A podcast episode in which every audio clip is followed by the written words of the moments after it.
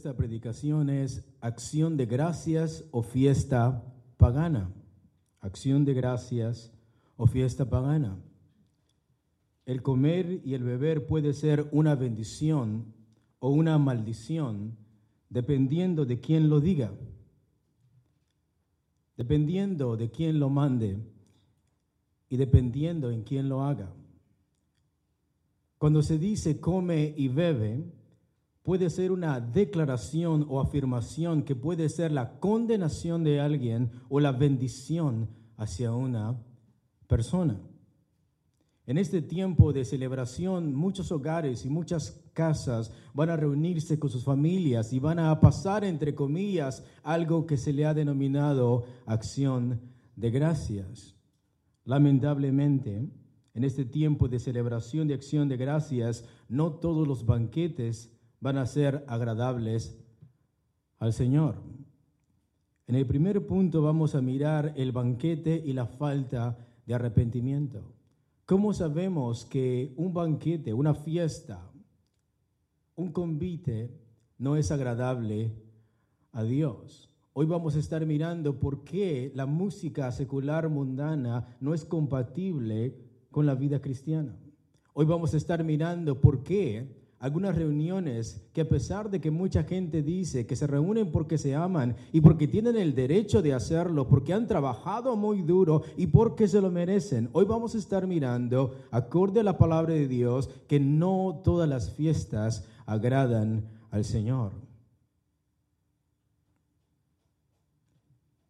Vamos a mirar el banquete y la falta de arrepentimiento. Isaías 22, por favor, y versículo 1 al 14.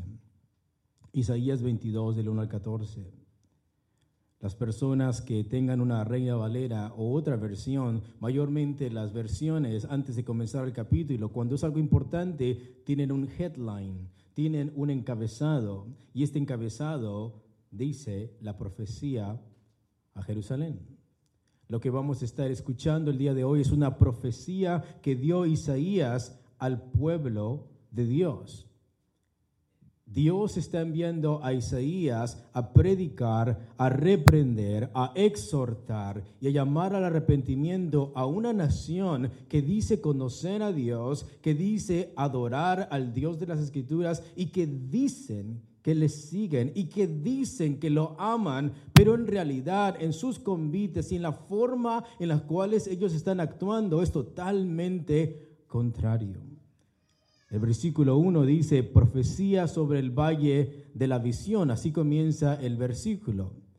Profecía sobre el valle de la visión. Aquí la palabra el valle de la visión se refiere a Jerusalén. Puedes mirar el versículo 5, el 9 y hasta el 10. A eso se refiere. Se está refiriendo a una ciudad. Se está refiriendo a un lugar. Se está refiriendo a una ciudad que dice adorar a Dios y ahora Dios va a lanzar una profecía a esta nación, a esta ciudad, por su comportamiento rebelde. Y esto es algo irónico, de que se le llame a Israel el valle de la visión, donde Dios muestra sus oráculos, donde Dios muestra su palabra, donde Dios revela su voluntad, su carácter, donde Dios muestra su voluntad. Pero en este valle había una notable falta de visión entre el pueblo de Dios cuando se trataba de ver las cosas desde la perspectiva de Dios. Ellos fueron escogidos por Dios para que ellos predicaran la palabra de Dios, para que ellos anunciaran las buenas nuevas. Sin embargo, este pueblo era ciego. Este pueblo, cuando se trataba de las cosas de Dios, no pensaban en la perspectiva de Dios. Y por eso el profeta Isaías dice, ¿qué tienes ahora?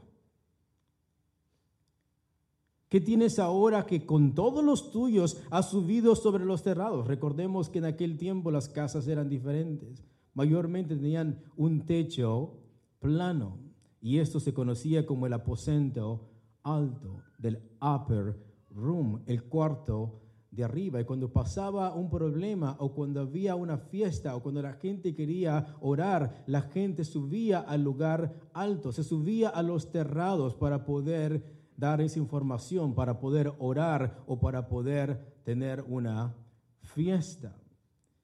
Isaías le está diciendo al pueblo de Jerusalén, ¿qué tienes ahora? Que con todos los tuyos has subido sobre los terrados. El profeta personifica a la ciudad de Jerusalén y le hace una pregunta a la ciudad. O sea, el profeta está tratando a la ciudad como si fuera una persona. Le está diciendo, ¿qué tienes ahora? What's going on? Que con todos los tuyos, toda la gente de toda esa ciudad están subiendo sobre los terrados. Y le hace una pregunta a la ciudad de sorpresa y esperando una respuesta, una explicación. Isaías está preguntándole, algo a esta ciudad. Isaías le está confrontando, le está diciendo, ¿qué haces tú ahí arriba? Versículo 2. Tú llena de alboroto, ciudad turbulenta, ciudad alegre. Vemos que en esta ciudad, arriba de los tejados, arriba de los techos, existe alboroto, existe turbulencia, existe alaridos de gente contenta, celebrando algo. Y entonces Isaías mira esto y Dios lo manda a ese lugar y entonces Isaías le dice, ¿qué tienes tú ahora? Estás arriba de tus terrados, tú, ciudad llena de alboroto, ciudad turbulenta, ciudad de sangre, según las notas de la Biblia. Reina Valera 1995 dice, algunos sugieren el 711 antes de Cristo. Esto está pasando alrededor de 700 años antes de que Cristo naciera. Estamos hablando de 2700 años atrás. Algunos sugieren el 719 antes de Cristo como la fecha de este mensaje.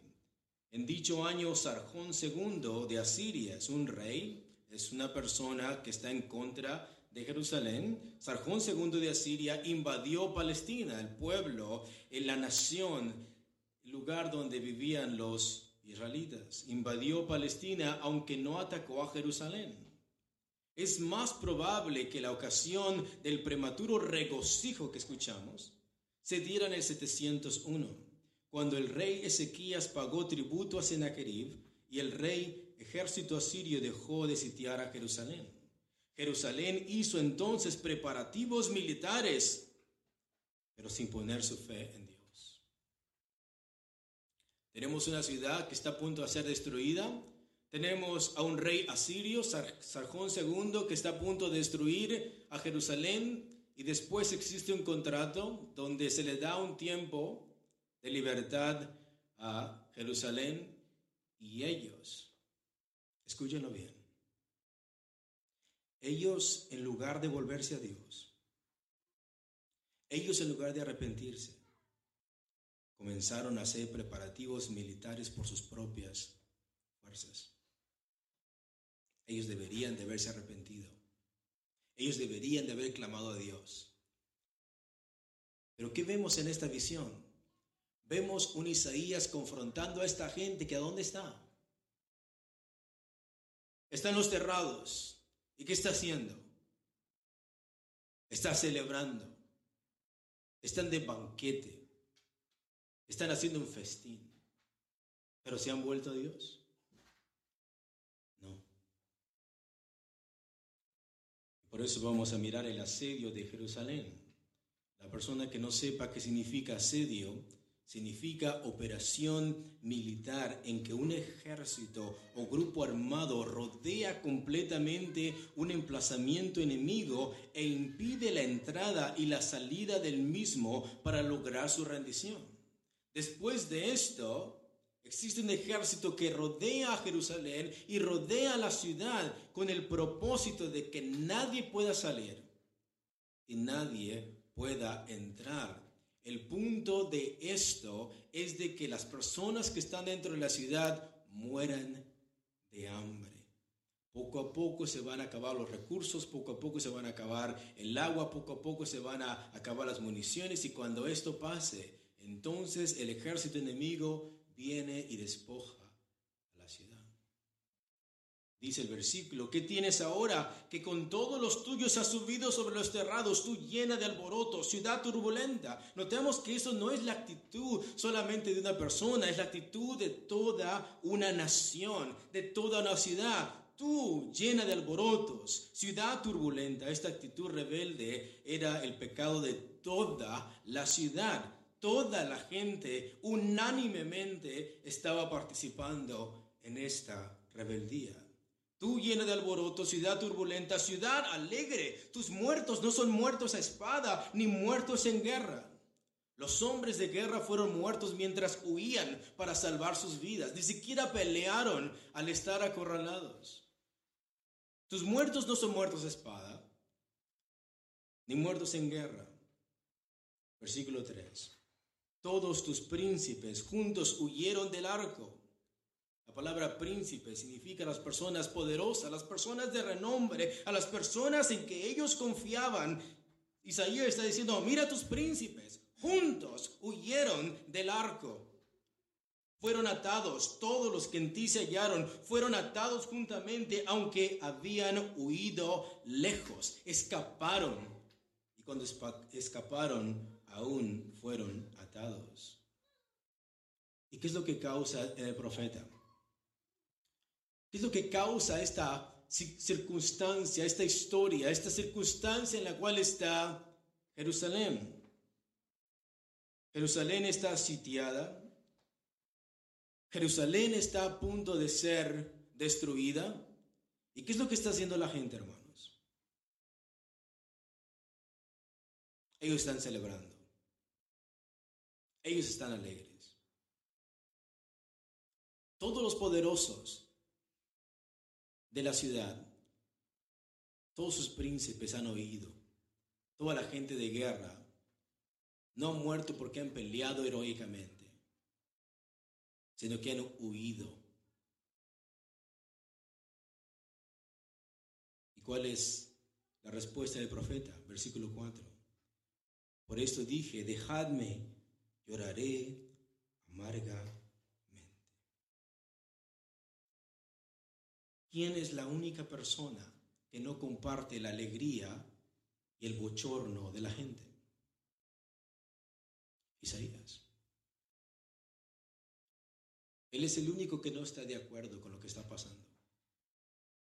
Toda la gente está alborotada, toda la gente está confundida, toda la gente está en turbulencia.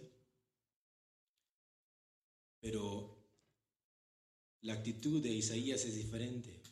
Dejadme lloraré amargamente.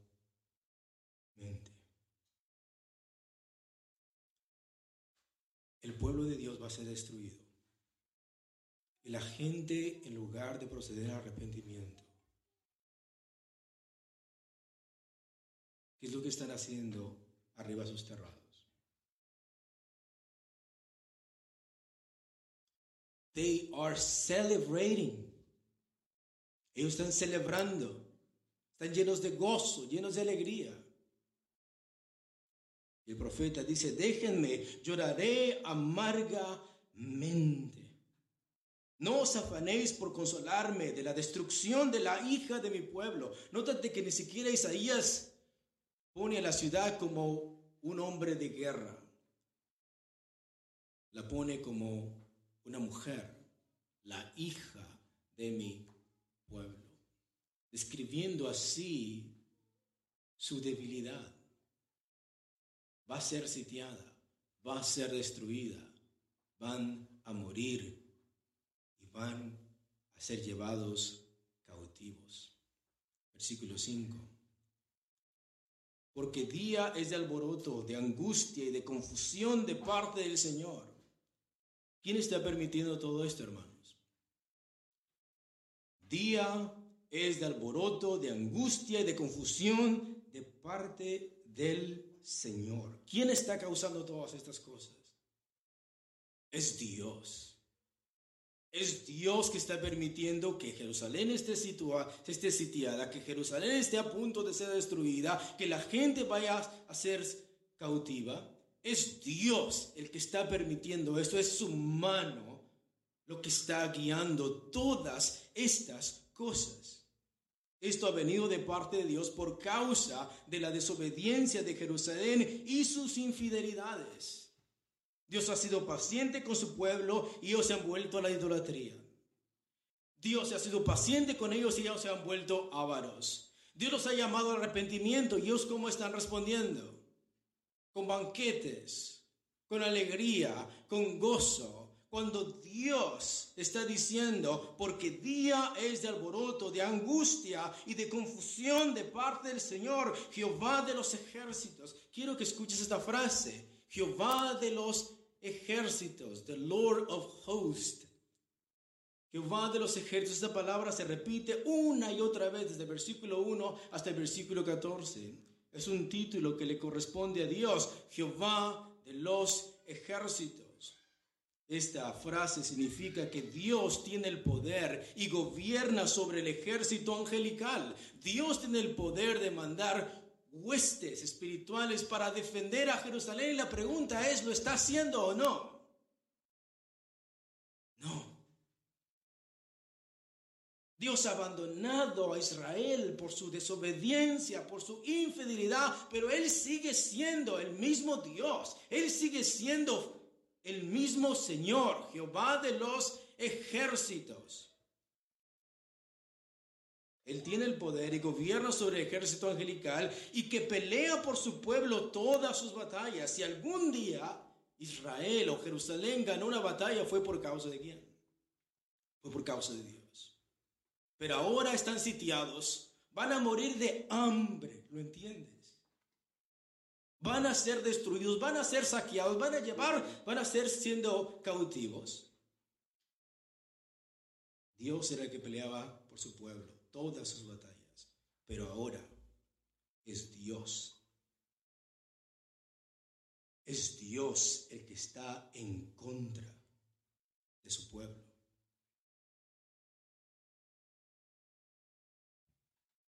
Jerusalén se ha hecho enemigo de quién?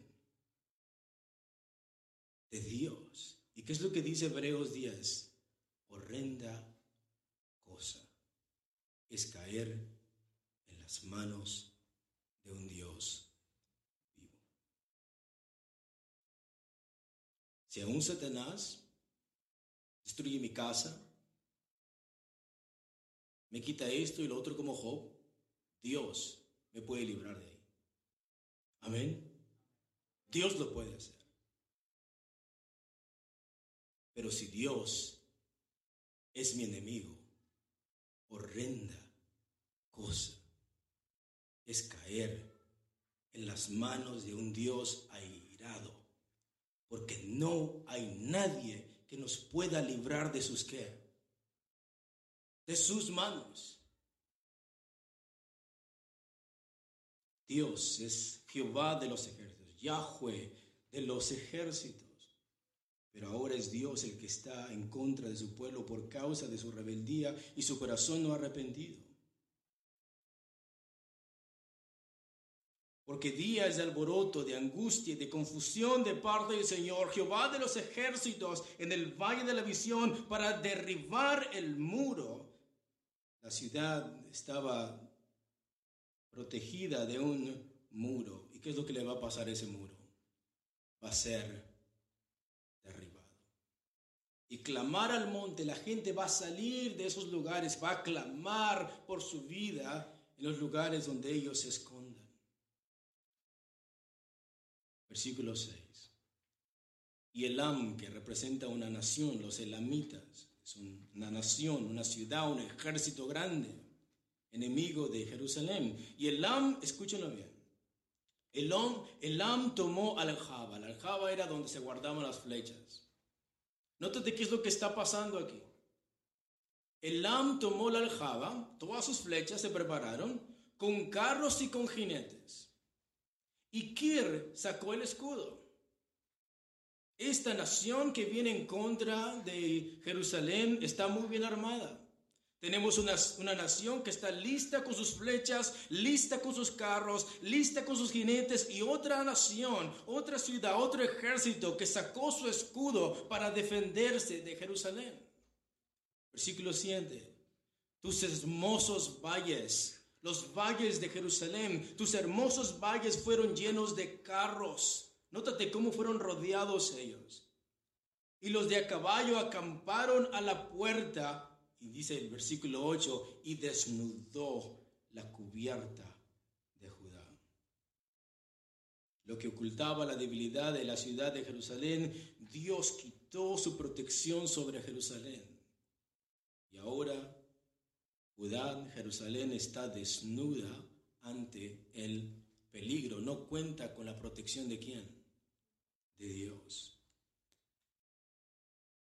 Vamos a mirar la respuesta de Jerusalén al asedio y al peligro. ¿Cuál fue la respuesta de Jerusalén a este asedio? ¿Cuál fue la respuesta de Jerusalén a este peligro? Quiero que veas el versículo 8 en el inciso B y que vayas leyendo con detenimiento cómo ellos respondieron a este asedio. Dice, y desnudó la cubierta de, Judá y miraste en aquel día hacia la casa de armas del bosque. ¿En qué confiaron los de Jerusalén? confiaron en su armamento, confiaron en sus municiones, pero no buscaron a quién. No buscaron a Dios.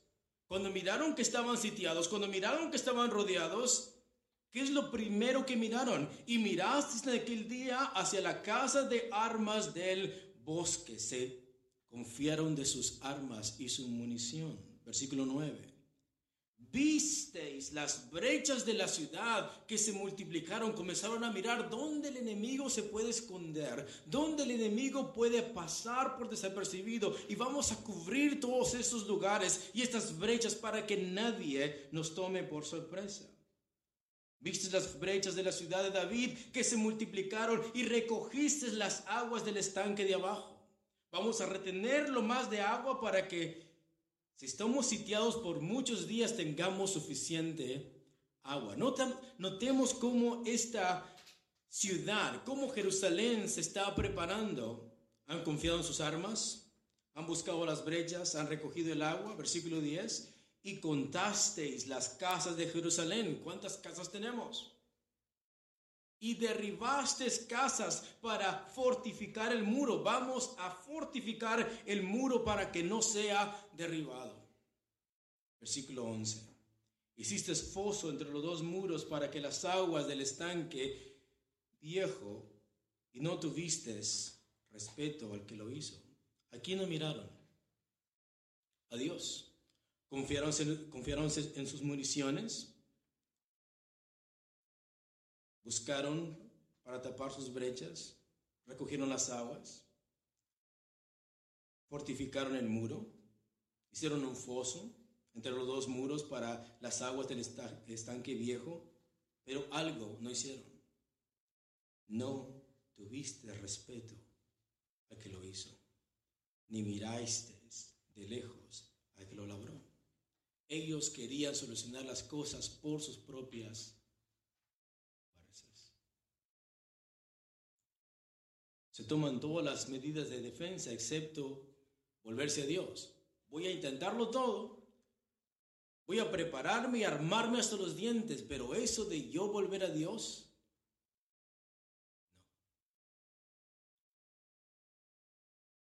¿Y cuál es la respuesta de Dios? Por favor, si no estás leyendo este versículo, en tu Biblia al menos, quiero que escuches esto. ¿Cuál es el llamado de Dios? Versículo 12. Por tanto, porque Israel está confiando en sus propias fuerzas, porque Israel va a ser destruida, porque Israel está rebelde, versículo 12.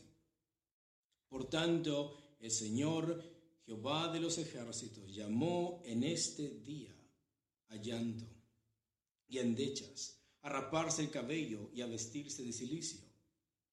¿Cómo llamó este día Dios? Día de arrepentimiento. Dios llamó a ese día donde está Isaías hablando, en esta circunstancia en la cual están. Por tanto, el Señor Jehová de los ejércitos llamó en este día. Dios lo llamó así. Dios está diciendo, en la circunstancia en la cual tú estás, en el momento trágico en el cual te encuentras, te estoy llamando a que te queden, a que te arrepientas. Dios llamó ese día a endechas, a raparse el cabello y a vestirse de silicio, que todo esto era un símbolo de duelo, de un verdadero arrepentimiento. Dios desea que su pueblo se vuelva a Él. Y la razón por la cual están pasando todas esas cosas y Dios está permitiendo que Jerusalén sea sitiada es para llamarlos aquí, hermanos, al arrepentimiento. Y hasta ahí quisiera que reflexionáramos. ¿Qué crees que sería lo más sensato que esta nación hubiera hecho?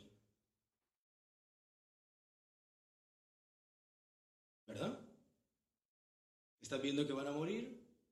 ¿Están sitiados? El agua no va a ser suficiente para todo el tiempo. Ellos se han armado en sus propias fuerzas, ellos están confiando en ellos mismos, sin la voluntad de Dios, no quieren mirar al que lo hizo, no quieren mirar a Dios. Y Dios aún en ese momento los está llamando a que ellos se queden, se arrepientan. ¿Y cuál es la respuesta del pueblo? Mira lo que dice el versículo 13. Y aquí, gozo y alegría, matando vacas y degollando ovejas, comiendo carne y bebiendo vino, diciendo, comamos y bebamos, porque mañana moriremos.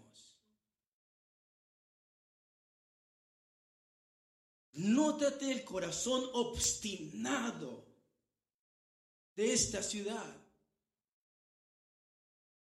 está a punto de ser destruida, están a punto de ser llevados cautivos, están a punto de morirse de hambre. Y Dios lo está haciendo, está llamando este día para que la gente proceda al arrepentimiento. ¿Y qué están haciendo arriba en sus casas?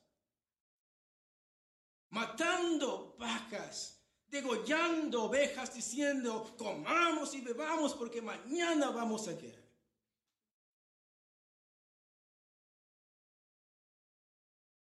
Dios cómo llamó a este día, hermanos. Este es el día de llanto, este es el día de endechas, este es el día de raparse el cabello y vestirse de silicio, pero dijeron no. Este día es para comer y para qué?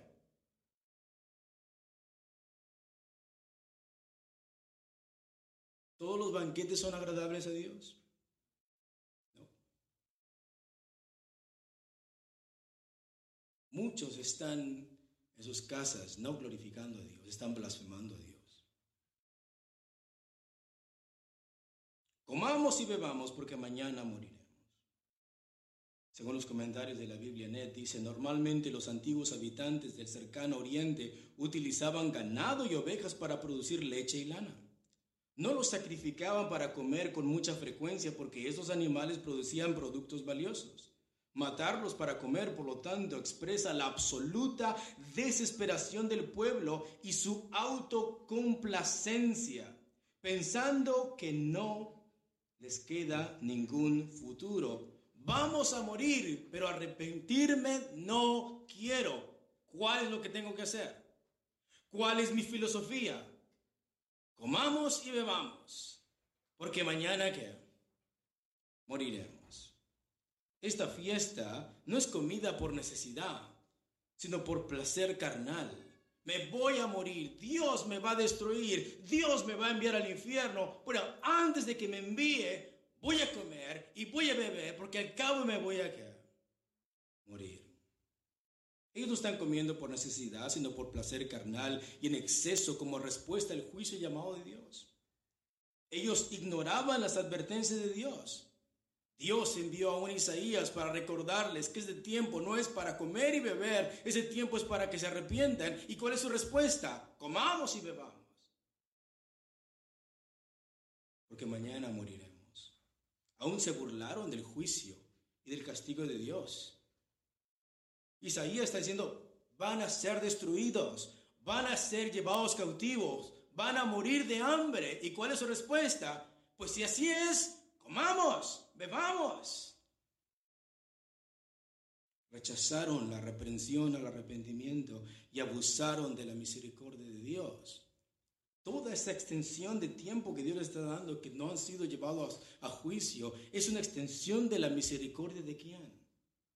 de Dios. ¿Y qué es lo que están haciendo con ese tiempo de misericordia? Comamos y bebamos, porque mañana vamos a. Esa es la filosofía del mundo. Comer y beber, como lo único que importa en la vida. Comer y beber como acto de rebeldía y falta de arrepentimiento. La gente dice, la vida es una y debemos de disfrutarla dándole a la carne lo que pida. Que al fin y al cabo, un mundo, ahí te quedas. Y eso es lo que escuchamos en estas canciones. Cuando me muera, ¿cómo me gustaría que me enterraran en mi tumba con dos botellas de qué? Comamos y bebamos porque mañana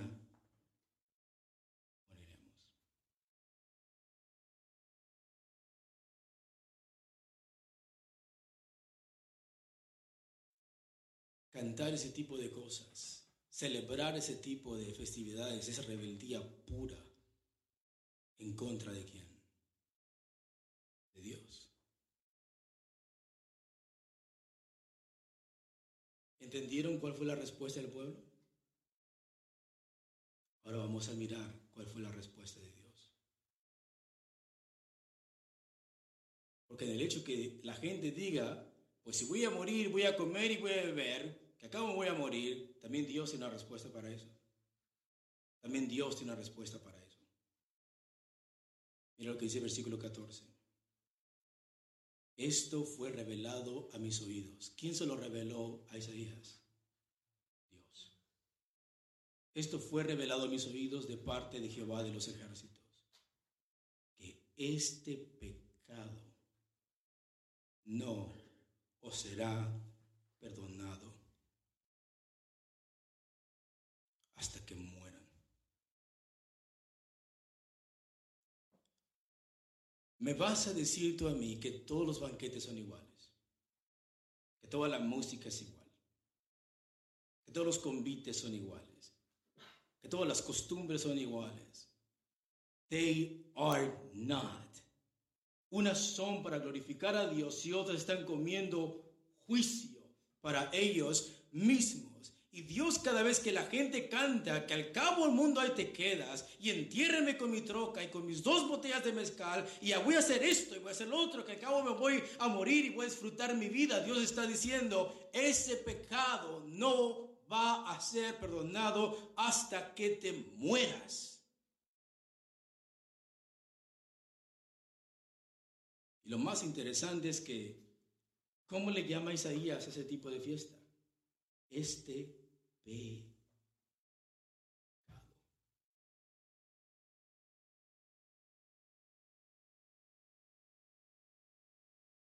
Pero al menos hicimos una oración antes de comer.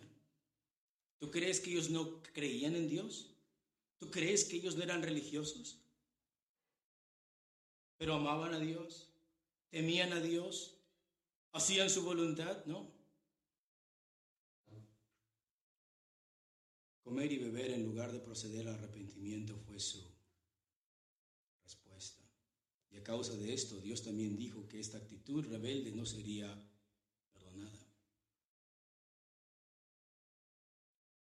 No hay perdón para esto, hermanos. Lo único que queda es juicio sobre toda la ciudad. No por falta de misericordia, ¿hubo misericordia? No por falta de advertencias. Isaías los advirtió. No por falta de amor, porque Dios los está llamando a qué. No por falta de paciencia, porque aún están vivos. ¿Por qué van a ser destruidos? Por su falta de fe. No miraron al que los hizo. Es por falta de amor, no por falta de misericordia, no por falta de advertencia y hoy Dios te está advirtiendo a ti de la misma manera que ellos. No es por falta de paciencia, sino por falta de fe y falta de arrepentimiento. ¿Qué es lo que dijeron en lugar de arrepentirse? Comamos y bebamos, que mañana moriremos. Y porque la gente tuvo un corazón obstinado en contra de la voluntad de Dios, rechazaron el llamado al arrepentimiento, se burlaron del día en que Dios los llamó y en lugar de arrepentirse prefirieron los placeres mundanos y una fiesta pagana. El arrepentimiento aún era posible para la audiencia original de Isaías cuando Dios dio este mensaje, pero ellos no buscaron a Dios y rechazaron el llamado al arrepentimiento. ¿Cómo está respondiendo el mundo a este llamado al arrepentimiento de parte de Dios el día de hoy? ¿Cómo está respondiendo nuestras ciudades en este día de celebración de acción de gracias? ¿Cómo la gente está respondiendo al llamado de Dios? La gente está abusando de la misericordia divina hasta la muerte. Solo piense por un momento, ¿qué pasaría si hoy rodearan esta ciudad y esto sucediera como juicio de Dios? ¿Qué es lo que piensa que sería la respuesta de la gente de esta ciudad llamada Dios? ¿Cómo tú responderías a esto? ¿Te unirías a ellos? ¿Cómo responderá usted a este llamado? Isaías 5 del 11 al 13.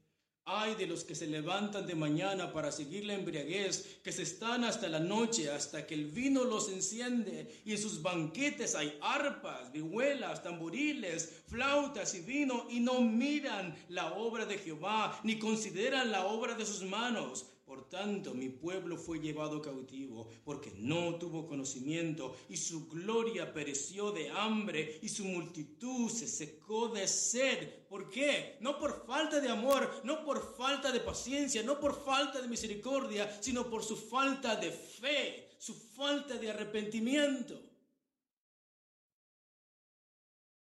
Este panorama que vemos en estos capítulos describe generalmente el corazón de una nación religiosa que se ha rebelado en contra de Dios. Dicen conocer a Dios, pero le sirven superficialmente. Dicen conocer a Dios, pero en su corazón hay idolatría. La rectitud y el corazón del pueblo de Israel es el reflejo de una sociedad mundana religiosa. Y las fiestas de estos israelitas reflejan el espíritu de lo que sucede en las fiestas y en la música mundana. Las mujeres han perdido el pudor y la santidad, pero en su corazón no hay arrepentimiento ni deseos de buscar a Dios.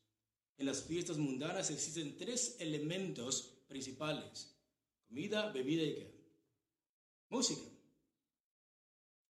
En la música y la plática hay inmoralidad, palabras corrompidas, conversaciones corruptas, la letra y el estilo de la música.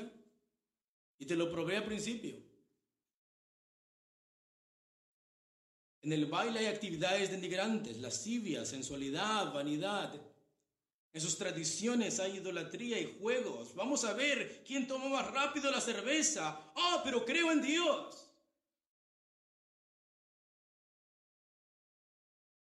¿Quién baila más sensual? Vamos a poner la música. A ver quién baila más sensual, pero gracias a Dios que la quinceañera también está participando. Comamos y bebamos, que al cabo mañana que moriremos. Puede ser que la gente que asiste a estos eventos diga creer en Dios, al igual que el pueblo de Israel decía creer en Dios, pero solo es religiosidad, no es una fe verdadera. Solo hay algo que en estos eventos en el corazón de la gente existe y es arrepentimiento y deseos de buscar al Dios Santo. Por eso el participar de tales eventos es rebeldía pura, como hemos visto en ese estudio. Dios a esta gente religiosa de Israel la llamó al arrepentimiento y a la reconciliación por medio del profeta, pero ellos no quisieron oír y por eso fueron llevados cautivos. De manera que la avaricia, la borrachera, los banquetes, los lujos y la música en este contexto es rebeldía pura hacia el mensaje de Dios. Mateo 24, 37, 39. Mas como los días de Noé, así será la venida del Hijo del Hombre. Porque como los días antes del diluvio estaban comiendo y bebiendo y casándose y dándose en casamiento hasta el día que no entró en el arca y no entendieron hasta que vino el diluvio y se los llevó a todos. Así será también la venida del Hijo del Hombre. Punto número dos y terminamos. ¿Todos los banquetes son iguales, hermanos? Hay un banquete que agrada a Dios. Eclesiastes 9:7. Mira lo que Dios le dice al justo. Anda y come tu pan con gozo y bebe tu vino con alegre corazón, porque tus obras son agradables a Dios. A los creyentes, los que se han arrepentido y viven en la voluntad del Señor, haciendo lo recto delante de Él, Dios les manda que coman su pan con qué? Gozo, que disfruten del arduo trabajo de sus manos, que bendigan al Señor mientras comen. Los creyentes deben de comer con gratitud y alegría en su corazón, glorificando a quién? No a la cerveza, no a nuestros estómagos, no a tradiciones mundanas, sino a Dios. Los creyentes deben de partir su pan con alegría y compartirlo con los que lo necesitan. Y por eso el día de hoy la iglesia se reunió no solamente para comer nosotros mismos, sino para invitar a personas que conozcas a Cristo y que también veas la gracia de Cristo por medio de esto. Los creyentes deben de aprender a comer con alegría y contentarse con lo que el Señor les da, sea mucho o poco, y como dice la iglesia. Amén. ¿Por qué el cristiano debe de vivir satisfecho en sí mismo con lo que tiene? Posiblemente tú tienes más que yo, posiblemente yo tengo más que tú. Pero ¿por qué tenemos que vivir contentos con aquello que tenemos, con aquello que el Señor nos ha dado, sea mucho, sea poco? Primera de Timoteo 6, por favor, todos. Primera de Timoteo 6, versículos 7 al 8 para terminar, por favor. Primera de Timoteo, capítulo 6, versículos 7 al 8. Lo vamos a decir todos juntos, por favor. Primera de Timoteo, capítulo 6, versículos 7 al 8. ¿Lo tenemos, hermanos? ¿Lo tenemos, hermanos? Amén. Dice así, todos juntos. Porque nada hemos traído a este mundo y sin duda nada podremos sacar. Así que teniendo sustento y abrigo, estemos contentos con esto. ¿Y como dice la iglesia? Amén. Eso es lo que Pablo está diciendo a, Timoteo. Nada hemos traído en este mundo. Y sin duda nada podremos sacar. Pablo aquí nos explica la realidad de la vida en este mundo. Versículo 7. Porque la razón por la cual debemos de vivir contentos, nada hemos traído a este mundo. Y sin duda, Pablo está diciendo, y sin temor a equivocarme, nada podremos sacar. Aún tenemos el testimonio de las momias egipcias que los han enterrado con todos sus tesoros. ¿Cuánto de eso se han llevado? Nada. Aún es tonto, hermanos. Es tonto componer una canción diciendo, cuando me muera, entiérreme con mi troca. Pues ni eso te vas a llevar.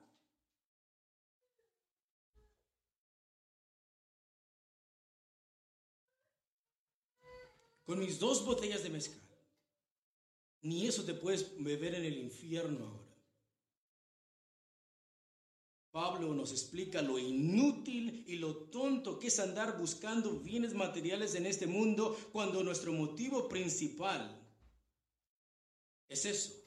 Vivir, vivir solamente para almacenar cosas en este mundo. ¿Y qué es lo que Pablo dice? Eso es tonto, porque nada de eso te vas a llevar como también nos muestra lo absurdo que es que un cristiano ande envidiando las riquezas del mundo y de los ávaros. Pablo nos explica lo tonto que es vivir preocupado del no tener o poseer riquezas. ¿Qué crees? Al final de cuentas, no te vas a llevar nada.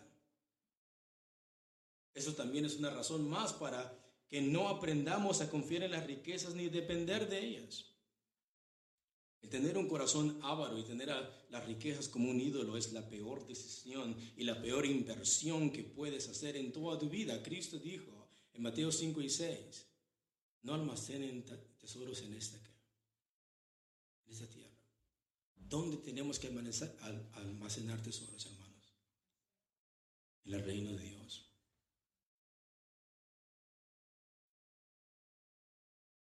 Pero también Pablo nos muestra por qué un cristiano verdadero debe vivir contento con lo que tiene. Versículo 8. Así que teniendo sustento y abrigo, estemos contentos con esto.